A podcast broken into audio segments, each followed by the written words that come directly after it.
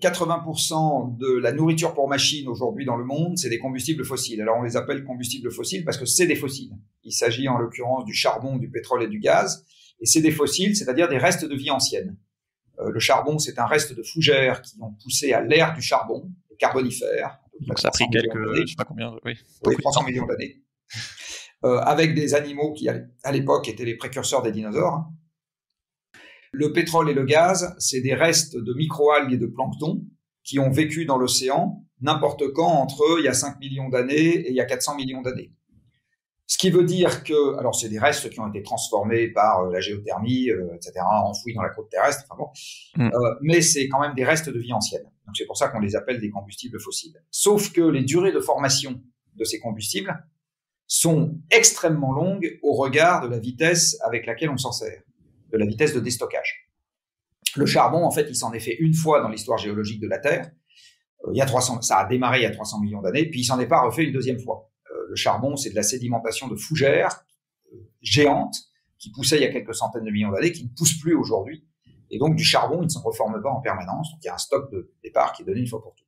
Et le pétrole et le gaz, c'est pareil, il y a eu des époques de formation. En fait, ils s'en forment un peu en permanence, mais ça s'est beaucoup accéléré à certaines époques. Je savais pour le pétrole, mais euh, ouais, le charbon, c'était des fougères, alors. Oui, absolument. Euh, les veines de charbon, en fait, c'est des fougères, euh, qui, des fougères arborescentes qui ont poussé au carbonifère et qui ensuite ont été enfouies sous terre par la tectonique des plaques, euh, se sont compactées, ont cuit euh, gentiment grâce à la géothermie, et tout ça s'est transformé et a donné des veines de charbon. Ce qui veut dire que ces combustibles, on a des ressources qui sont données une fois pour toutes sous terre, ouais. et qui sont épuisables. Ça se reconstitue pas quand on s'en sert. Et à partir du moment où une ressource située sous terre est épuisable, il y a une règle mathématique qui est inexorable, qui dit que l'extraction annuelle de cette ressource ne peut rien faire d'autre que de passer par un maximum un jour et ensuite de décliner vers zéro. C'est un théorème de maths, on peut juste pas y échapper. Ce qui veut dire que même si on se contrefiche du climat, de toute façon, des combustibles fossiles, à un moment, on en aura de moins en moins. Et en fait, c'est déjà ça qui est à l'œuvre en Europe depuis un certain temps. Hmm. L'Europe tape dans ses réserves de charbon depuis deux siècles. Le pic de production du charbon en Grande-Bretagne, c'était 1914, donc ça fait plus d'un siècle qu'il est passé. Le pic de production du charbon en Europe, tout pays producteur confondu, c'était à la fin des années 50. Donc en fait, le déclin du charbon en Europe ne doit rien à notre conscience climatique et tout au fait qu'il y en a de moins en moins, tout simplement parce que ça fait deux siècles qu'on tape dedans. C'est exactement pareil pour le gaz. Le gaz est passé par un maximum d'utilisation en Europe en 2005, qui est le maximum de production de la mer du Nord. Venait à l'époque 60% du gaz européen. Et depuis, comme la production de la mer du Nord décline rapidement, et il est possible que la Norvège, qui était le dernier grand pays producteur de la mer du Nord, ait passé son pic en 2018, eh bien, euh, nous allons avoir de moins en moins de gaz en Europe aussi, parce que les importations, c'est compliqué de compenser un déclin aussi rapide de la production domestique. Et enfin, pour le pétrole, le pic mondial du pétrole conventionnel, c'est-à-dire ce qui n'est pas shale oil et euh, sable bitumineux au Canada, c'était 2006, enfin 2008, dit l'Agence internationale de l'énergie. Donc sur les trois combustibles fossiles qui dominent et de loin l'approvisionnement énergétique européen, comme les autres approvisionnements énergétiques dans le monde, euh, nous avons trois pics. Pic charbonnier 1905, enfin dans les années 50, euh, qui fait que le charbon est en déclin.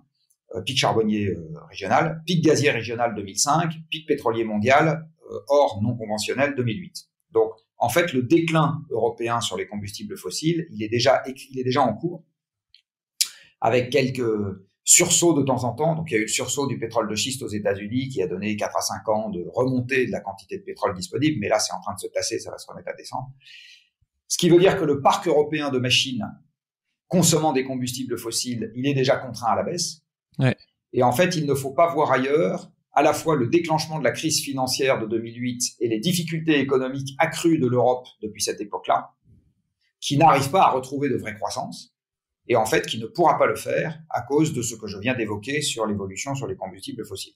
Alors d'aucuns vont dire ah mais il y a les renouvelables, sauf que les renouvelables c'est les énergies dont on est sorti il y a deux siècles.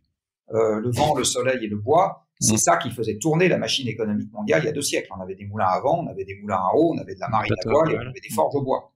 Et si on en est sorti de ces énergies renouvelables, c'est pas parce qu'on était euh, malveillant à l'époque, mal intentionné diabolique et que Belzébuth s'était emparé de chacun d'entre nous et de chacune d'entre nous. C'est simplement euh, parce que les combustibles fossiles offraient des caractéristiques physiques bien supérieures, beaucoup plus faciles à stocker, beaucoup plus denses énergétiquement pilotable. Donc on peut se servir de l'énergie quand on veut, alors qu'avec les moulins à vent, bah, la farine est moulue quand il y a du vent, puis quand il n'y a pas de vent, elle n'est pas moulue.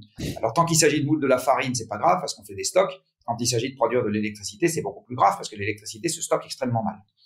Donc on est sorti et on avait de la marine à voile et on est passé à la marine fossile et on avait des charrettes à bœufs et on est passé au camion. Enfin donc partout les bœufs sont renouvelables et les reptiles mangent aussi. Donc partout on est sorti des énergies renouvelables pour aller dans les énergies fossiles et c'est ça qui a fait l'émergence des deux siècles qui viennent de s'écouler, l'augmentation du pouvoir d'achat, l'urbanisation, la baisse du temps de travail, euh, le fait que les campagnes se sont vidées et que tout le monde s'est mis dans un bureau. Donc détacher ça des combustibles fossiles, personnellement, je fais partie des gens qui n'y croient pas. Euh, mm. Je pense que quand on regarde dans le détail le système dans son ensemble, c'est pas ça qui va se passer et c'est pas ça qui peut se passer. Ce qu'on va pouvoir prendre est bon à prendre. Et puis il y a une autre énergie dont on va peut-être parler ou ce qu'on peut prendre est bon à prendre qui est le nucléaire, mais ça suffira pas à compenser le déclin des énergies fossiles. Surtout en aussi peu de temps. Quoi. Et donc, et donc la production économique va effectivement se contracter parce que le parc de machines en activité va baisser. Et c'est dans cet univers-là qu'il va falloir naviguer à l'avenir. Alors évidemment, c'est très déstabilisant ce que je suis en train de dire, parce que beaucoup de gens s'imaginent aujourd'hui ou aimeraient bien, je ne sais pas, euh, que euh, on puisse à la fois régler nos problèmes et conserver notre opulence euh, au sens euh, matériel du terme. Malheureusement, c'est quelque chose qui, moi, me semble physiquement un cahier des charges impossible